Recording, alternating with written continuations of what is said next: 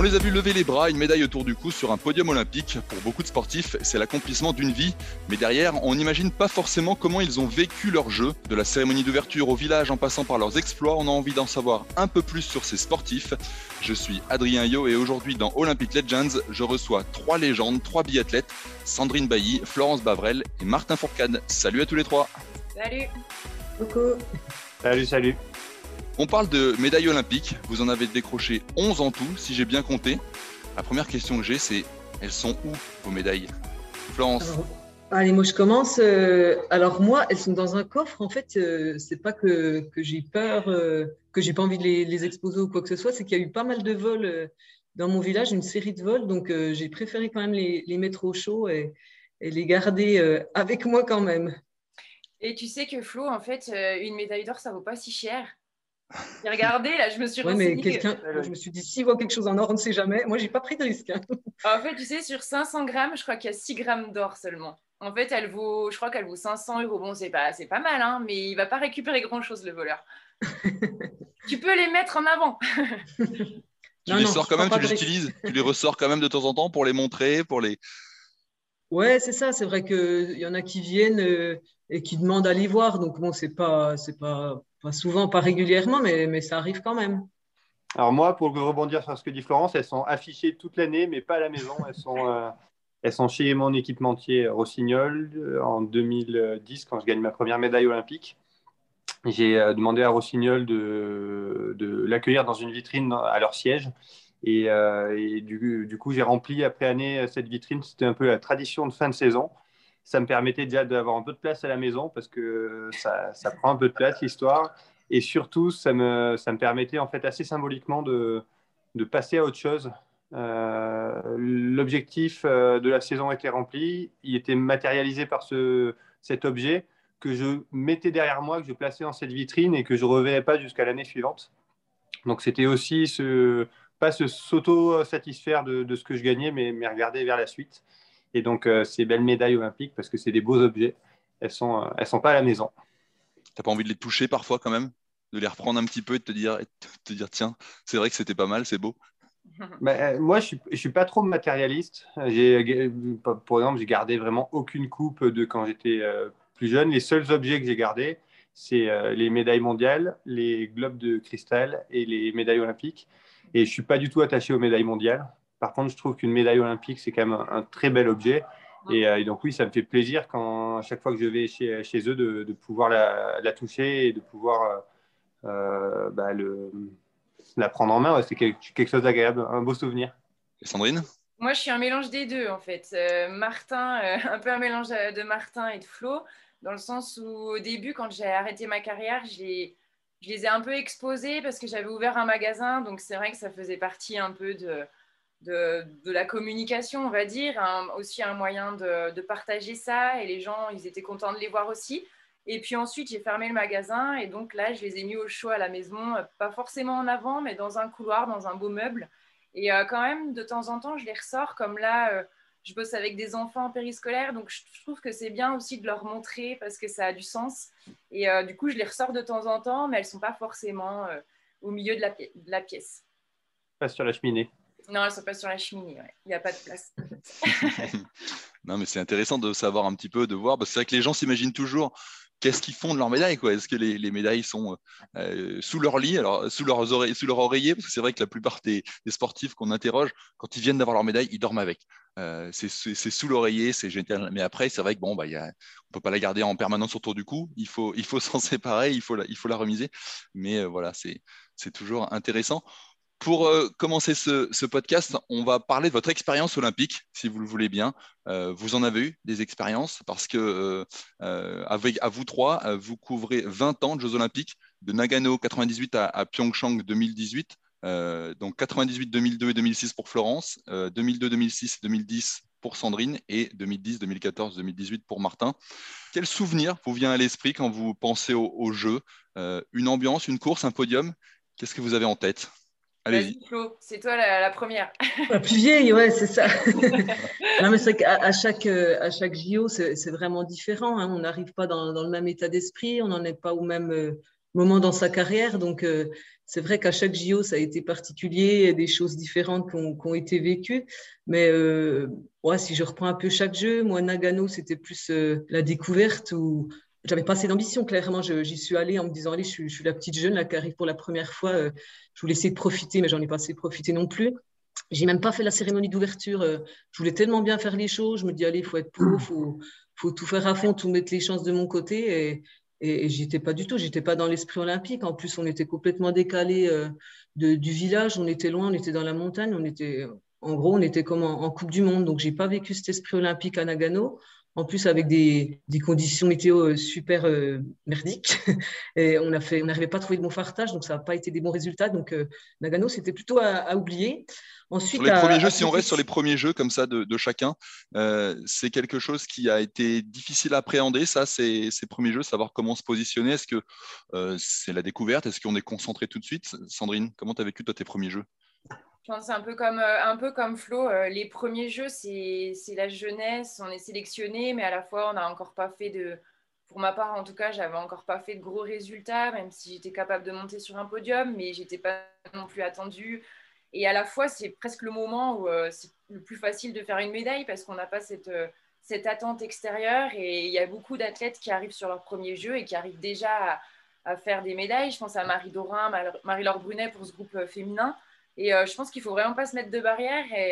Les premiers, c'est pour moi, ce sont les plus beaux quand même parce que l'insouciance, parce que la découverte, parce que on s'attend à quelque chose, mais finalement la cérémonie, moi, elle m'avait bluffé. Enfin, le fait que la flamme s'allume, c'est là l'univers olympique, il, a, il prend vraiment de l'ampleur et il devient réel. Et ça reste pour moi sauter mes, mes plus beaux jeux, même si c'était loin, même s'il y avait personne sur la piste, même si j'ai pas fait de médaille, euh, ça reste quand même mes plus beaux. Martin, toi, c'était à Vancouver, tes premiers? Ouais, moi, du coup, c'était à Vancouver. Il y avait, il y avait Sandrine dans l'équipe. Ouais. Euh, et moi, c'est des jeux en trois temps une découverte euh, et un stage d'abord de préparation qui nous met dans l'esprit olympique. Euh, sur l'île de Mont-Washington, qui avait été vraiment un stage, euh, en tout cas pour moi, c'est un des plus beaux stages de ma vie, où on était dans un groupe qui marchait super bien.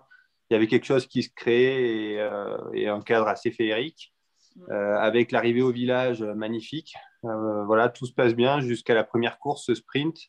des conditions météo complexes, quelques tensions qui, qui, apparaissent en interne. et donc, du coup, ce premier sprint qui pour moi est un moment marquant dans ma carrière et qui est un moment compliqué, et après, j'ai réussi à me libérer sur la fin des Jeux avec une belle place. Je fais 13e sur l'individuel. Euh, et, ça me permet de me remettre dans le match et d'aller chercher cette médaille d'argent euh, sur la Mastart. Donc voilà, c'est le jeu en trois temps, un émerveillement de découvrir euh, l'esprit olympique et l'univers olympique, une partie un peu plus complexe et enfin une, voilà, un bonheur sur cette Mastart. Et comme le disait Sandrine, j'ai eu la chance d'arriver à saisir cette opportunité sur mes premiers jeux euh, et, ouais, c'est un, un, souvenir euh, pour la vie. Et puis toi, Martin, du coup, tu en as quand même fait derrière où tu étais super attendu. Euh, par rapport à cette attente qui portait, parce que tu étais le seul à porter autant d'attentes au niveau du biathlon à cette époque-là, comment tu as, vécu? Parce que les premiers, tu étais un peu dans l'insouciance malgré tout, même si du coup Vincent G fait une première médaille, donc ça a aussi donné envie d'en faire une. Et puis ça s'est concrétisé, mais du coup, tu, vivais comment ça? Bah Les premiers, moi, c'est mon premier podium en Coupe du Monde, c'est aux Jeux. Donc, euh, c'est sûr que c'est une expérience particulière. Et ensuite, euh, sur, euh, sur les deux autres, je suis attendu. Je suis numéro un mondial en amont des Jeux à Sochi et, à Pyeongchang. Et, bah, c'est une attente qui est à la fois compliquée à gérer parce qu'il y a beaucoup d'attentes, mais c'est quelque chose qui n'est pas arrivé soudainement. Je suis numéro un mondial à partir de 2012. Donc voilà, il y a deux ans dans la peau de l'ultra favori qui m'aident et qui, finalement sont pas, euh, pour moi, n'ont pas été si différentes que, alors exacerbées, mais euh, un peu dans la lignée de, en tout cas, de la pression que je m'étais mis à moi et de l'état d'esprit dans lequel j'arrivais. Ensuite, c'est sûr que Sochi, euh, un sprint un peu compliqué, je fais, je fais sixième de mémoire avec un peu bridé.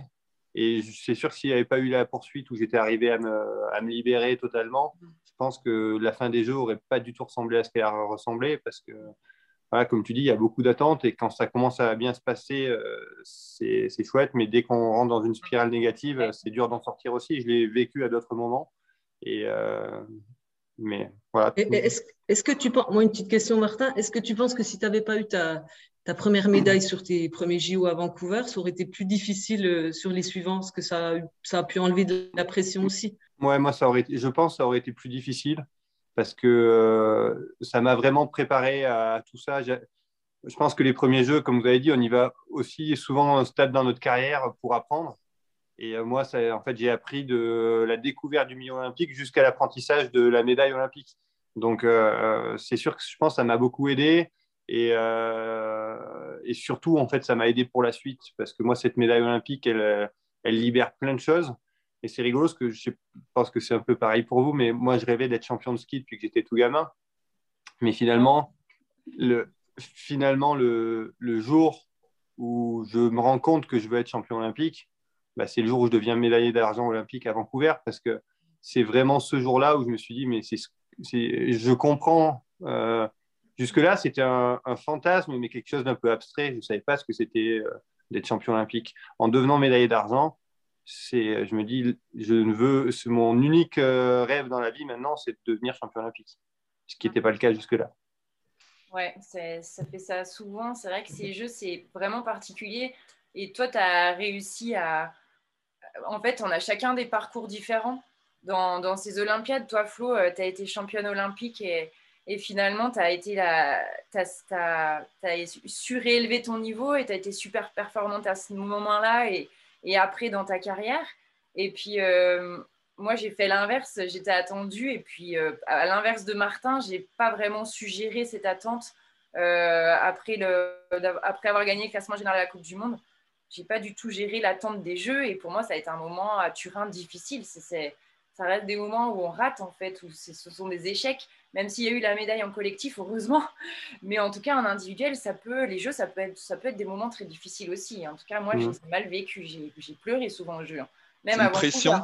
C'est une pression trop importante. C'est toi qui te mettais une pression. C'est l'entourage. Comment ça se matérialise?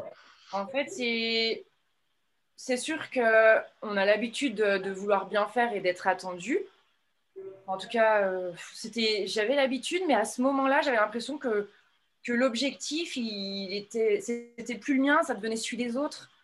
C'était un peu bizarre et du coup que, qu'à ce moment-là, évidemment, il y avait beaucoup plus de médias. Alors maintenant, le biathlon a pris euh, quand même beaucoup de notoriété, donc il y a quand même beaucoup de médias au quotidien. C'est un peu différent, mais hum, à ce moment-là, il y avait beaucoup. Euh, c'était vraiment la médaille. J'ai l'impression que je, me définissais que on, allait me, comment dire, me, reconnaître que si j'avais une médaille, on, avait, on allait oublier ce que j'avais fait avant. Et ça, en fait, moi, ça m'énervait, ce, côté olympique où, en fait, à un moment donné, ça compte. Et mais en fait, non, ce que tu as fait avant ou ce que tu feras après, ben, on s'en fout parce que finalement, si tu n'as pas de médaille, tu es un peu nul, entre guillemets. Et puis, c'est vrai qu'on le ressent parce qu'on s'intéresse qu'aux médaillés après. Euh, et, nous, on est complètement exclus. Et ça, c'est un peu dur à vivre, mais à la fois, ça remet les pieds sur terre. C'est pas plus mal. C'est une bonne leçon de vie.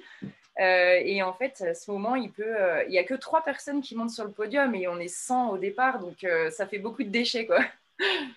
pour rebondir sur ce que dit Sandrine, on fait un sport où le meilleur mondial, celui qui écrase la discipline, bah, il y a 30% des courses dans l'année. Bon, ça veut dire que 7 fois sur 10, il n'est pas sur le podium. Et aux courses, il y a, au jeu, il y a 4 courses. Donc euh, finalement, euh, pas faire de médaille au jeu, même quand tu es ultra favori, ben, ça arrive vite, ça arrive très vite. Euh, et puis, ouais, c'est sûr qu'il y a une attention qui est, qui est particulière, ça reste un, un, événement qui est particulier, donc les, les, occasions sont, sont, peu nombreuses. Moi, j'ai une petite question pour Flo. tu es la première championne olympique du biathlon français en individuel, Flo? Ouais, oui. Ça s'est joué à quelques heures avec Vincent, mais c'est toi. ouais, c'est ça. Mais après, je reviens un peu sur ce que disait Sanson, parce que c'est vrai que sur ces JO, c'est elle qui était attendue. Donc moi, quand je suis arrivée, j'étais un peu mal quand même, parce que je sentais bien que l'attente était, était sur Sandrine. Je sais que c'est elle, c'était pas par rapport à moi et tout ça, mais, mais c'est vrai que dans une équipe, c'est pas toujours facile à vivre hein, quand. Euh, quand voilà, on n'est pas forcément attendu, finalement c'est nous, que, voilà, ça peut être compliqué, mais heureusement il y a eu ce relais quand même avec euh, une médaille de bronze qui a vraiment fait du bien quand même à, toute l'équipe, mais, pour dire que, que ouais, pas si évident que ça. Et, encore pour revenir sur, l'attente qu'on peut avoir sur les JO, moi, moi je me servais à chaque fois de ces événements-là pour. Euh, je savais que j'étais pas attendue, mais je savais qu'il y avait plein de, favoris qui, qui, passaient à la trappe justement euh, à cause de cette pression qu'on leur mettait ou qui se mettaient eux-mêmes.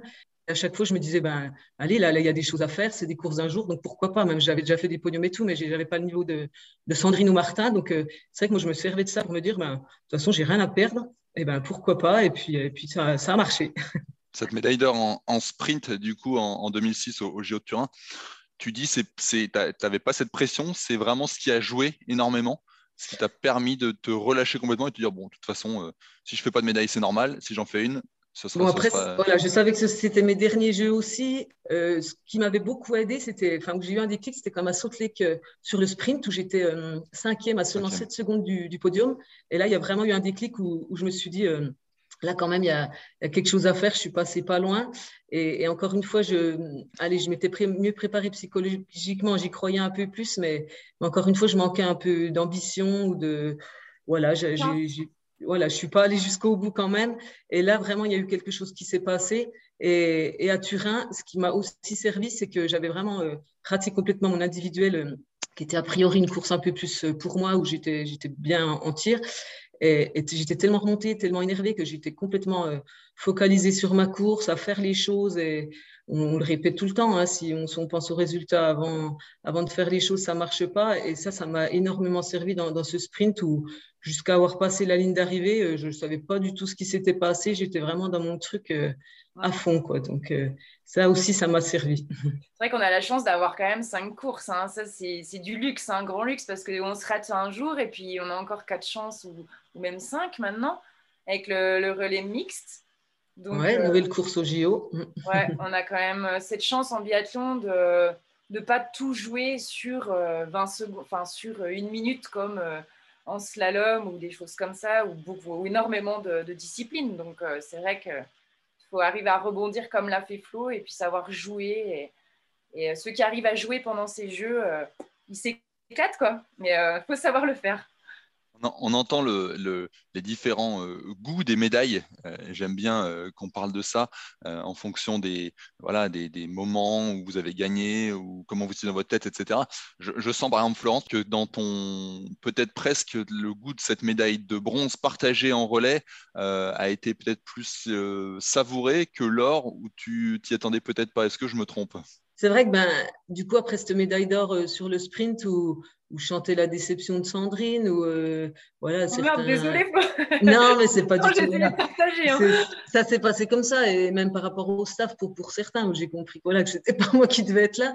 Mais donc là c'est dur euh, forcément de et ben voilà d'exposer d'être content et bon après c'est pas ma personnalité non plus d'en faire des, des, caisses je suis voilà je suis plutôt introvertie mais c'est vrai qu'avec ce relais moi ça m'a fait un bien fou de pouvoir partager ça et puis pour euh, pour l'équipe pour le staff et, tout ça. Puis on était une bonne bande de, copines quand même, hein, euh, entre guillemets. D'ailleurs, on, se voit toujours euh, encore. Donc, non, là, moi, cette médaille de bronze en relais, ça m'a vraiment fait du bien.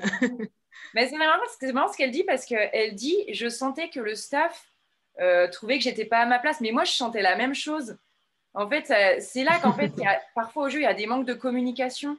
Parce que moi, mon ressenti, c'était qu'en fait, toi, tu avais fait la médaille et que finalement, bah, moi, j'existais plus et du coup, je m'étais mis en retrait en essayant de pas te montrer que j'étais déçue, mais à la fois, j'étais contente pour toi parce que tu le méritais.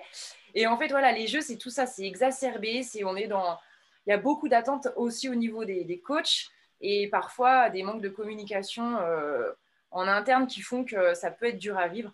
Mais euh, en tout cas, tu avais eu les bons mots, Flo, euh, avant le relais, puisque c'est toi qui nous avais mobilisés. Et moi, en tout cas, ça, reste presque mon, c'est ce que je disais un coup dans une vidéo Eurosport, c'est que ce que je retiens des jeux, c'est ce qui se passe avant. Euh, et, le fait de se créer du lien dans un groupe, ça c'est, chouette en tout cas, avant les jeux et avant les, courses, puisqu'on fait des sports individuels, mais finalement on est tout le temps ensemble. Donc euh, c'est important d'avoir des gens qui créent du lien.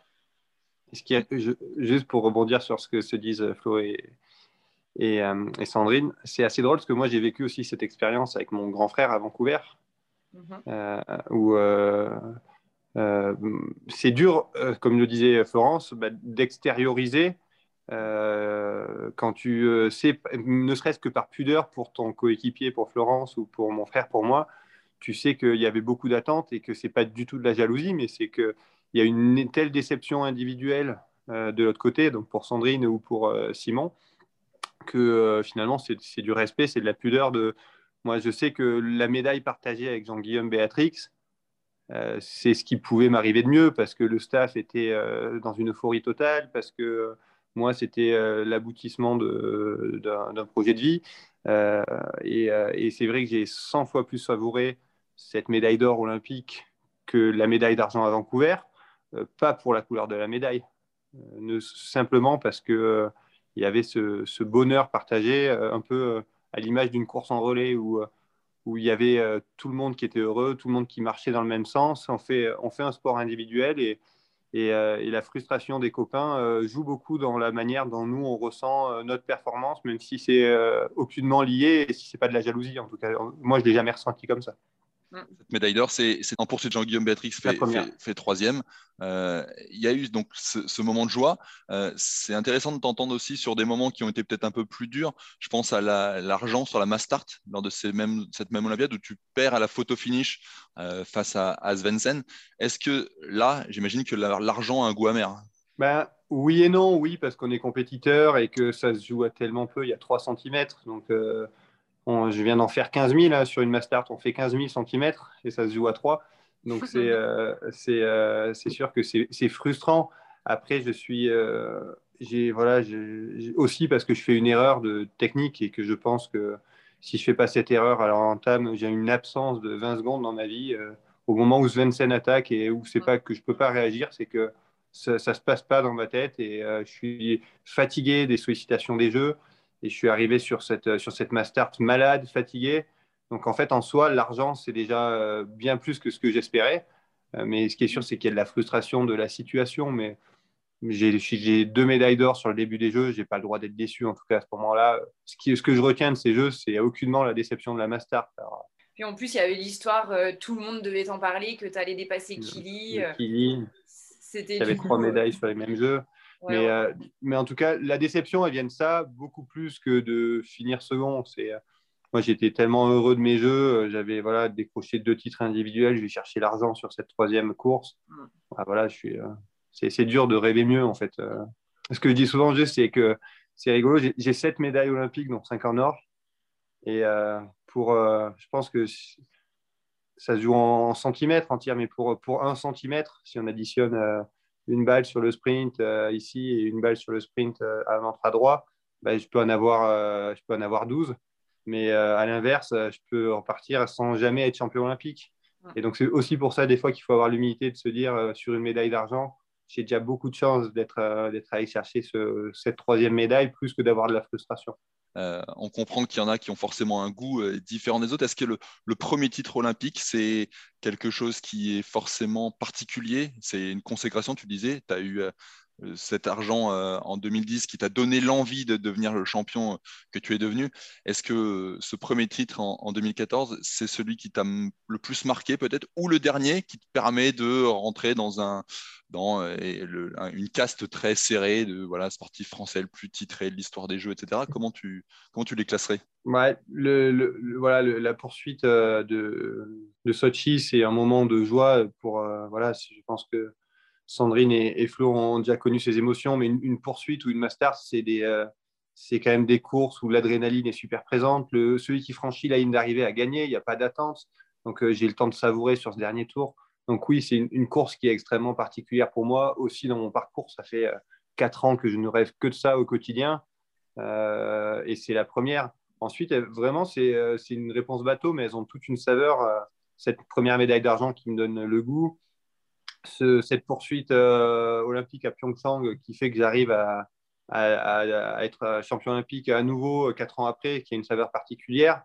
Ce relais mixte qui est, euh, voilà, qui a un, sentiment qui est, assez incroyable. Et puis cette dernière, ce dernier titre sur, sur la Mastart face à Simon Champ, où là, en fait, c'est la plus grande fierté que j'ai, c'est c'est ce scénario qui est un peu sorti d'un film hollywoodien. Et donc là, c'est plus le, la, pour moi, c'est ça le biathlon. C'est cette dernière Mastart à, à Pyeongchang où euh, ça commence mal, je tombe, euh, je réussis à revenir. Je suis plus favori parce que Simon Champ est meilleur sprinter que moi. Et, au final, pour, euh, pour une dernière ligne droite de folie, ben, c'est, ça joue en ma faveur. Et, et, surtout avec cette historique de 4 ans avant, avec la, la médaille d'argent dans le même scénario. Donc, Ouais, je crois qu'elles ont toute une saveur, mais la première est pour moi particulière. On rappelle hein, celle de cette dernière médaille, gagnée à la photo finish où tu franchis la ligne d'arrivée, tu penses être deuxième. Mm on te voit frapper la neige, à dire, se rebelote, je me suis encore fait avoir. Et puis finalement, quelques secondes plus tard, il y, a la, consécration. Comme il y a 4 ans, il faudra se battre jusqu'à la ligne. Il avait été coiffé par Amis Vincent sur la ligne. Simon Cham qui tente de sortir maintenant. Martin Fourcade qui travaille, qui sort les bras maintenant, on les verra. Et qui zigzague un peu avec Simon Cham qui tente de revenir. Simon Cham qui fait l'effort sur la ligne, peut-être le jeter de pied. L'Allemand qui va coiffer le Français sur la ligne. Et photo finish entre les deux hommes. Attendons le résultat résultat de la photo. Martin semble résigné. Il croit avoir été battu par Simon Chem. Toujours pas de résultat de cette photo. C'est fait. Martin Fourcade est donné gagnant. Il devient le champion olympique le plus titré de l'histoire française des Jeux d'hiver. Bah moi, euh, j'étais bluffée, euh, comme, à, comme à chaque fois. Euh, j'avais la chance de pouvoir commenter les Jeux et, euh, et, à chaque fois, j'avais 10 000 sollicitations à cause de Martin, tous les jours, partout. Il m'a beaucoup fait travailler, j'ai sur Martin toutes ces dernières années. Enfin, pas que moi, mais je veux dire, c'est vrai que le biathlon, il a pris vraiment de l'ampleur aussi grâce à lui. Et, euh, cette dernière médaille, bah, elle, était, ouais, elle était magique, mais encore bluffante, parce que comme à chaque fois, en fait, tu nous bluffais euh, encore et encore et encore différemment. Et c'est ça qui était incroyable euh, du temps de, Martin, quoi, de ton temps. Donc, euh, en ça, moi, je t'ai toujours félicité. tu restes un, modèle, ça va être dur de te de rivaliser avec euh, toute ces, cette décennie de, de, réussite. Quoi. Du temps de Martin, ça met un coup de vieux quand même. Ouais, mais tu sais, c'est vieux. ça y est. Ah, une fois qu'on a arrêté, euh, c'est des anciens. Hein. Et si tu veux, on a un groupe de vieilles. On peut, tu peux venir avec nous si tu veux. Intégrer le groupe des vieilles. Oui, euh, je pense qu'on aura plusieurs qui vont pouvoir euh, l'intégrer bientôt. Je ne sais pas qui va arrêter en fin de saison, mais après les saisons olympiques, on, a quand même deux, trois carrettes en général. Et... Mais bon, j'imagine que tu voudras intégrer le groupe des garçons peut-être. Les vieux, mais les garçons, ça fait moins vivre le que vous. Je pense que les filles sont plus sensibles à ces, euh, euh, on va dire, à ces, euh, à ces, signes, à ces gestes, et que nous, en fait, on prend du plaisir à se retrouver à chaque fois qu'on se revoit. C'est comme si on s'était jamais quitté, mais on, initie moins, je pense, ce genre de regroupement, et c'est chouette ce que vous faites pour ça. Il faut qu'on le fasse aussi. Bah allez, tu peux lancer le groupe WhatsApp, hein, c'est facile. après, en, temps de pandémie, c'est plus compliqué. Ouais. Il y a Raphaël Poiré qui a, dit qu'il voilà, qu'il fallait faire quelque chose. Je ne sais pas s'il va prendre le truc en main, mais euh, à ton festival cet été, euh, il a dit qu'il faut qu'on fasse comme les filles, à faire quelque chose. Raph, qui nous écoute. Euh, il faut qu'on ait les modèles, Flo. C'est beau. Euh, si vous voulez bien, on va passer à la, deuxième partie, les jeux en dehors de la performance, euh, pour que vous nous fassiez vivre un peu les jeux de l'intérieur. Et il y a quelque chose que j'aimerais aborder parce que quand on a fait ce, même podcast avec les, skieurs alpins il y a quelques semaines euh, avec Antoine Denaria, Flo Masnada et Franck Picard, quelque chose qui est revenu assez, assez vite dans la conversation. Là, je n'ai pas voulu forcer les choses, mais je, voudrais vous amener sur ce sujet, c'est les cérémonies d'ouverture pour eux, ça a été des, des, moments qui ont été exceptionnels. Alors, il y en avait deux sur trois qui avaient vécu celle d'Albertville qui a été pour, euh, dans l'imaginaire collectif français euh, une, une Olympiade assez, assez extraordinaire. Euh, J'aimerais que vous me parliez de ça. Et en plus, Martin, on a la chance d'avoir un, un porte-drapeau. Donc, peut-être que tu as aussi vécu ça différemment. Mais Florence, d'abord pour commencer, toi qui as eu la première, eu la chance de connaître une cérémonie d'ouverture à Nagano, comment tu comment avais vécu ça? Non, non. Alors, tu ne m'as ah, pas écouté. Hein Tout à l'heure, j'ai dit non. je te charrie, mais. Euh, ah oui, tu n'étais pas sur place. oui, tu pas sur place. Mais tu vois, Franck Picard, lui, me disait c'était son meilleur souvenir, mais il les a vus à la télé aussi. Il préparait sa course. Est-ce que c'est ah, quand même un moment. Ouais, c'est pas pareil quand même. Hein, quand on est dans la chambre, ouais, on l'a regardé, mais on vit pas le truc. Et moi, je regrette vraiment de ne pas y être allé.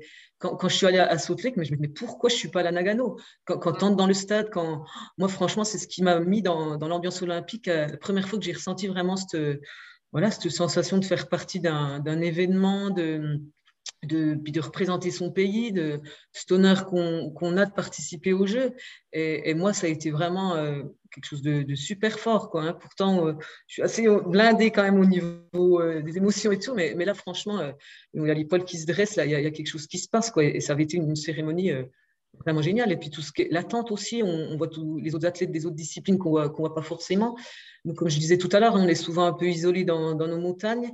À Salt c'était, il y avait quand même un village nordique, un village olympique nordique. Donc ça, c'était déjà plus sympa. Mais à Nagano, c'était, on était chacun dans son coin et, c'était vraiment pas drôle. Mais ouais, les cérémonies euh, d'ouverture, c'est quand même euh, ouais, quelque chose d'énorme. Bon, alors, je ne parle pas d'être porte-drapeau comme, comme Martin, là, il nous dira après tout, tout ce qu'il a vécu, mais, mais déjà ça, c'était waouh, quoi. C'était, moi, j'ai, ça m'a, ça m'a vraiment euh, fait du bien et, et, apporté quelque chose de, de fort. Sandrine, qu'est-ce qui t'a euh, marqué dans des cérémonies d'ouverture? Euh, C'est pareil, c'est Sautelec moi, qui me revient tout le temps, puisque j'ai moins aimé, je ne sais pas pourquoi, celle de Turin. Mais euh, c'est la flamme qui s'allume, c'est les flashs qui crépitent euh, dans le public, c'est euh, le ouais, ce collectif France et du coup le, le sentiment de devoir euh, courir pour quelque chose de plus grand que toi. Quoi. Et du coup, ça, c'était vraiment, euh, comme dit Flo, ça, on se rend compte qu'on fait partie d'un événement et, de quelque chose de fort à ce moment-là. En tout cas, moi, ça m'a fait ça.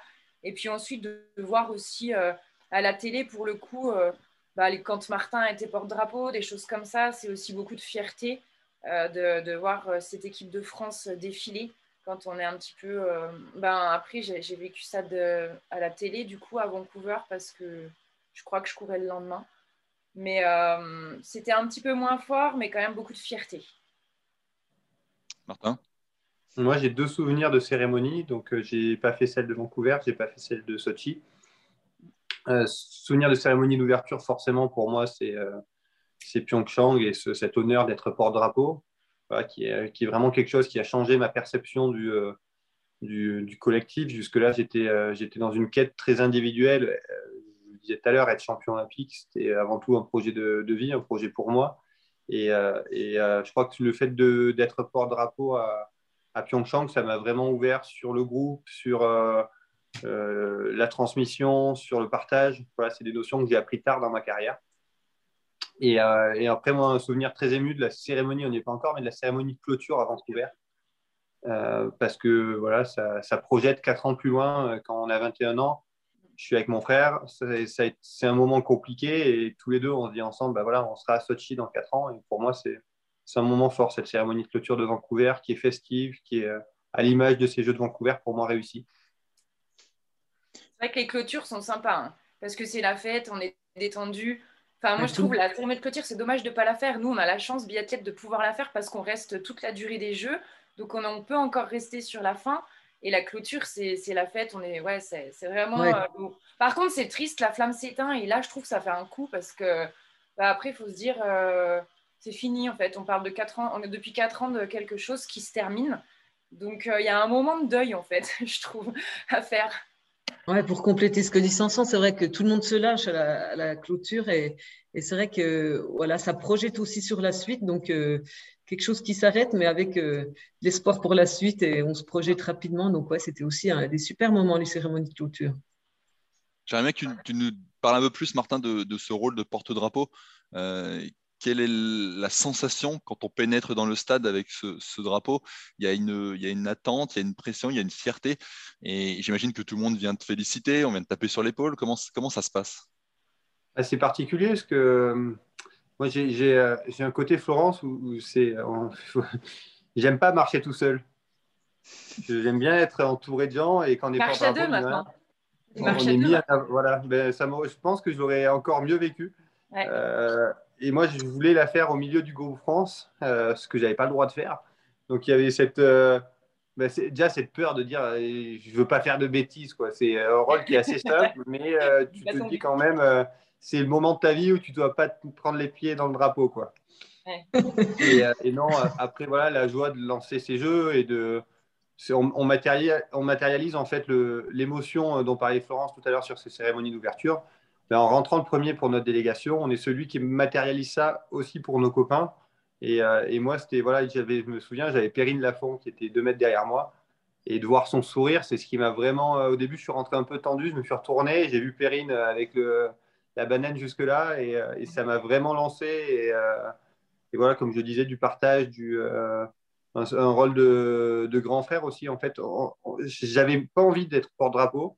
Parce que j'avais l'impression que j'allais être beaucoup sollicité, que j'allais devoir tirer la délégation un peu cette image. Et, en fait, je me suis senti poussé tout le long. Ça, ça a vraiment été une expérience changeante dans ma vie qui a vraiment changé ma, personnalité, si je peux dire, et ma façon de concevoir le sport, de concevoir. Euh, donc, pour moi, c'est vraiment une performance, une, une expérience très marquante. C'est vrai qu'il y a des athlètes qui refusent hein, d'être porte-drapeau. Parce que, comme dit Martin, ça peut perturber, on peut s'attendre à des sollicitations, on n'assume pas le fait de, de, devoir être devant et du coup d'être euh, attendu. Et je sais pas, un Alexis Pinturo, il me semble qu'il veut pas, lui, hein, qu'il a, déjà dit qu'il voulait pas être porte-drapeau. Bon, là, en l'occurrence, ça sera pas lui, mais il y a des, athlètes qui, refusent. Bon, ça se comprend quand il y a des courses le lendemain et tout. Hein. C'est vrai que tout le monde prendrait la même décision. Hein. Trop, souvent, c'est trop long. Moi, je courais le lendemain à Pyeongchang. Je courais ah, Des villages olympiques ou des, lieux de course, donc euh, c'est beaucoup de fatigue, il y a beaucoup d'attentes, donc c'est à prendre en compte. Et aussi, il faut pouvoir supporter aussi cette mission qu'on nous donne, c'est pas donné à tout le monde. Après, comme tu dis, Martin, tu courais le lendemain, mais tu as pris ça euh, du côté positif, comme euh, toi, les sollicitations, ça te faisait un peu ça aussi, tu prenais le positif de.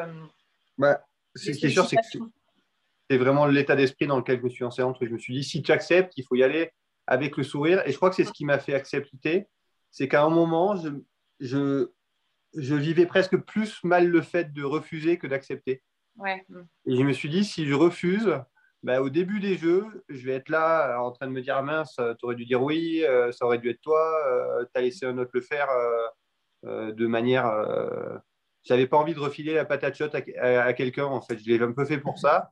Et, et, et, comme je disais, en fait, à partir du moment où j'ai décidé d'y aller, je me suis dit, bah, allez, tu prends le positif, tu arrêtes d'essayer de, de, voir euh, les, les, ceux qui pourraient être, euh, on va dire, euh, bah, un peu pénalisants. Et, donc, moi, je l'ai super bien vécu. Cette, et, donc, pour toi, il y a eu plus, plus de positif que de négatif à, être drapeau, on dirait. Hein C'était que du positif, finalement. Que du positif, et c'est ce que m'avaient dit mes prédécesseurs. Et c'est ce que j'ai dit à Tessa Worley quand, quand même à, quand on en a discuté, elle m'a dit ah, j'aimerais bien être porte-drapeau, mais je sais pas, j'ai envie d'en parler avec toi, t'en penses quoi? Et je lui ai dit bah, franchement, euh, fonce, c'est génial. Tessa Worley et Kevin Roland qui seront les, les porte-drapeaux de, la délégation française à Pékin dans, quelques jours. Euh, c'est une nouveauté aussi, hein. tu le disais Sandrine, d'être désormais deux, un homme et, une femme. Ça, c'est aussi quelque chose qui, qui, on est dans le partage là aussi, et c'est quelque chose qui est, je trouve, assez, assez fantastique d'avoir mis, mis ça en place. Si on rentre un peu plus dans, le, dans, le, dans, dans les anecdotes, dans, dans, le village, dans les à côté des jeux, alors je sais que les jeux d'hiver, déjà, vous êtes souvent un peu éloignés des uns des autres, il n'y a pas forcément un seul gros, un gros même village comme, comme aux Jeux Olympiques d'été, mais est-ce qu'il y a quand même des, des moments euh, que vous vous souvenez, une anecdote particulière que vous pouvez nous raconter, parce qu'on ne peut pas tout raconter, mais quelque chose que vous auriez euh, envie de, de, de, nous dire Non, mais c'est vrai qu'on est quand même vraiment euh, à l'écart. Hein. Moi, je, me rappelle vraiment Nagano, mais on n'a rien vu des jeux. quoi. Euh, C'était la même chose à Turin. On était dans notre hôtel, mais en plus, enfin, une maison en plus que pour les Français. Donc là, euh, on, ne croisait personne, si ce n'est dans les, dans les cérémonies ou tout ça. Donc pour ça, c'est dommage. Hein, côté-là, où ouais, on ne croise pas tant, tant d'athlètes que ça. Hein, où on avait la chance. Parce que nous, après, à Vancouver, on était dans un village olympique. Donc là, pour le coup, euh, c'est vrai que toi, tu n'as pas eu cette euh, expérience finalement de village olympique partagé. Et euh, ce village olympique, il peut être oppressant aussi. Hein. parce que c'est dur d'en sortir, c'est dur d'y rentrer. On n'est pas libre autant que ça.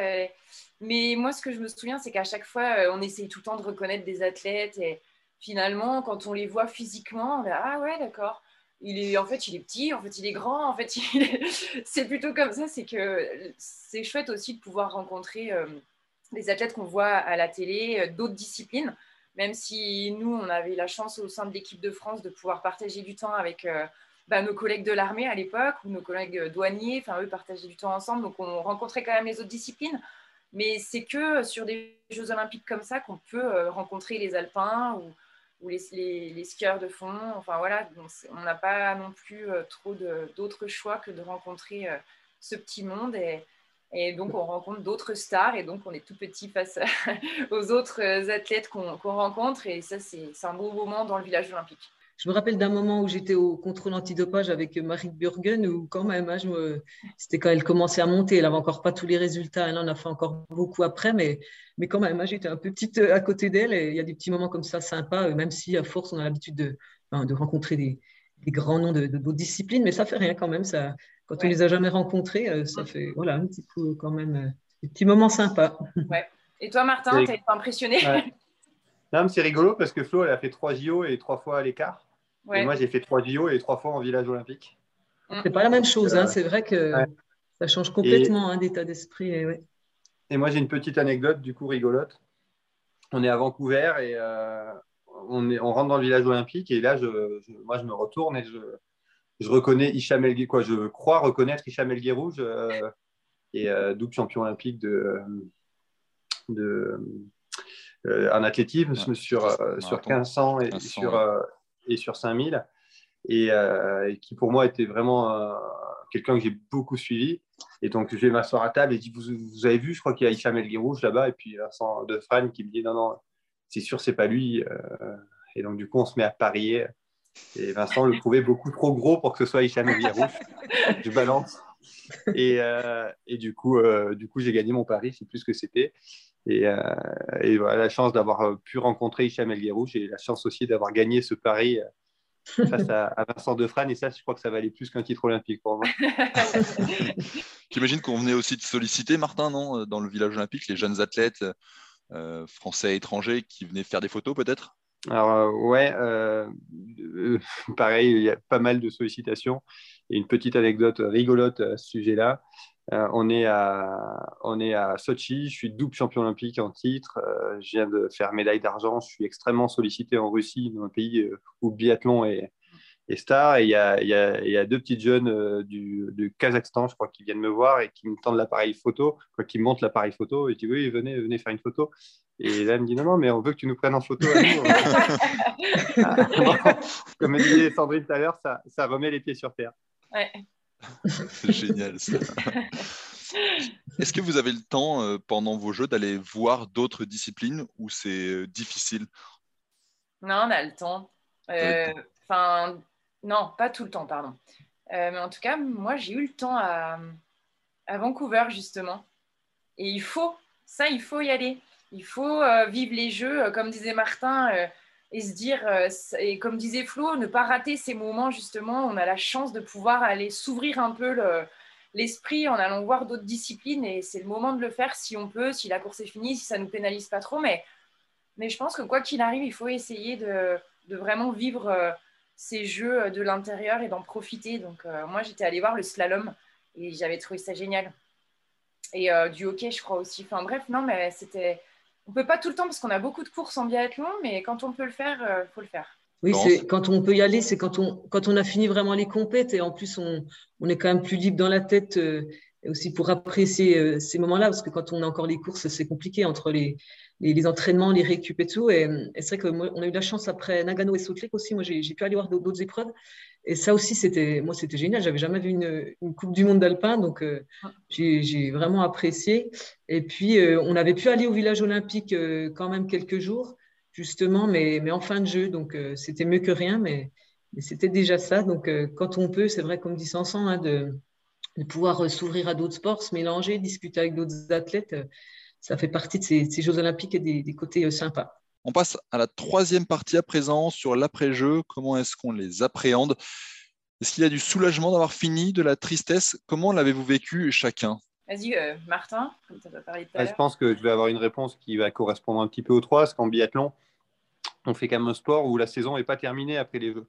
Et où du coup, euh, il y a la Coupe du Monde qui continue. Et euh, donc pour moi, l'après-jeu, ça, ça, on revient vite sur des objectifs sportifs, sur du concret. Euh, et donc, il y a une semaine de pause à la maison où on sait qu'on n'a pas trop le temps d'en profiter parce que de toute façon, on doit repartir. Et ensuite, et ensuite on, a, on rebascule de suite sur, sur des objectifs sportifs. Donc, pour moi, l'après-jeu, c'est plus comme le disait Sandrine, la nostalgie de voir s'éteindre la flamme sur le moment. Mais il n'y a pas de, baby blues post-olympique pour moi. Moi, c'est soulagement. C'est un peu le mot parce que j'avais quand même du mal, je trouve, à appréhender cet événement. Et euh, j'ai jamais vraiment su jouer pendant les jeux. enfin de manière individuelle. Après, collectivement, oui, j'y arrivais, heureusement.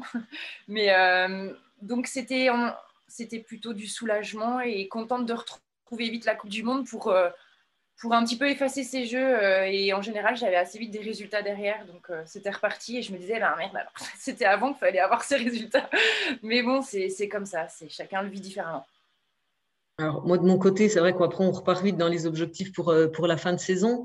Mais c'est qu'à très, très court terme, dès qu'on rentre à la maison ou où, on était invité à des, à des réceptions où tout le monde nous attendait, moi, j'étais j'étais sur le cul quand même. Je m'attendais pas à ce que tout le monde. C'était alors Martin et maintenant euh, ça a bien changé. Hein, c'est beaucoup plus médiatisé, mais, mais en rentrant de Turin où voilà ça commençait à être un peu plus visible. Mais, mais je m'attendais pas à ce qu'il y a eu autant de monde qui a regardé, qui a suivi et qu'on ait donné autant de, de joie à, des gens. Donc ça, ça m'avait, ouais, ça m'avait impressionné quand même. Mais, mais, après vite reparti dans les dans les objectifs de, de fin de saison. Pour terminer, une image que vous garderiez de vos jeux? Moi, c'est retrouver mon frère, euh, la ligne d'arrivée euh, après la Mastart, au moment de la Mastart. Euh, voilà, c'est cette image pour moi qui est beaucoup plus qu'une image, c'est une image humaine. Donc, je pense que c'est c'est ça, et c'est avant qu'en fait tout s'emballe, parce que c'est le c'est le, le, dernier moment où je suis en contact avec le monde réel avant de basculer dans un truc qui, qui me dépasse un petit peu. Tu parlais de Vancouver? À Vancouver, ouais. J'ai dit Sochi? Non, t'as rien dit, mais c'est qu'on peut préciser pour savoir que c'était le début de, l'épopée Martin Fourcade. Master de Vancouver, 20 euh, secondes après avoir franchi la ligne d'arrivée. Euh, moi, ça restera les, la flamme qui, la flamme qui s'allume dans le stade parce que je pense que c'est le moment vraiment où, où je, je prends conscience de l'émotion que ça engendre et, et j'avais pas vraiment appréhendé ça aussi fort. En fait. Et toi, Florence? Alors, ce pas des images, c'est des sensations. Alors, moi, je dirais, donc, il y a cette entrée dans le stade, là, à, Salt Lake. Et puis, sur le podium, quand, on, quand j'ai la médaille et qu'il y a la, la Marseillaise, hein, c'est bateau, mais il y a plein de choses qui me sont revenues euh, en, ouais, en, mémoire, mon parcours, quoi. Et, pour moi, c'était euh, ouais, le, tout le parcours qui est revenu et l'aboutissement de, de, plein de choses et, le du gros changement chez moi. Et, et c'est quelque chose de fort. Merci en tout cas d'avoir participé à, ce podcast euh, Olympic Legend c'est un plaisir. On aurait pu échanger encore, je pense, pendant une heure ou deux sur euh, ces souvenirs euh, olympiques. Euh, merci à, tous les trois. dans quelques jours, il y a les, les JO de, Pékin qui commencent. J'espère qu'on va aussi vivre de belles émotions, que ce soit en biathlon, mais aussi sur d'autres disciplines olympiques. Et si vous voulez écouter d'autres podcasts pendant les JO, ce sera l'heure olympique tous les jours du 5 au 20 février sur eurosport.fr et sur toutes les bonnes plateformes d'écoute pour le débrief de la journée avec les consultants, les médaillés, les journalistes de la rédaction. A très vite sur Eurosport. Salut Merci à toi. Bye bye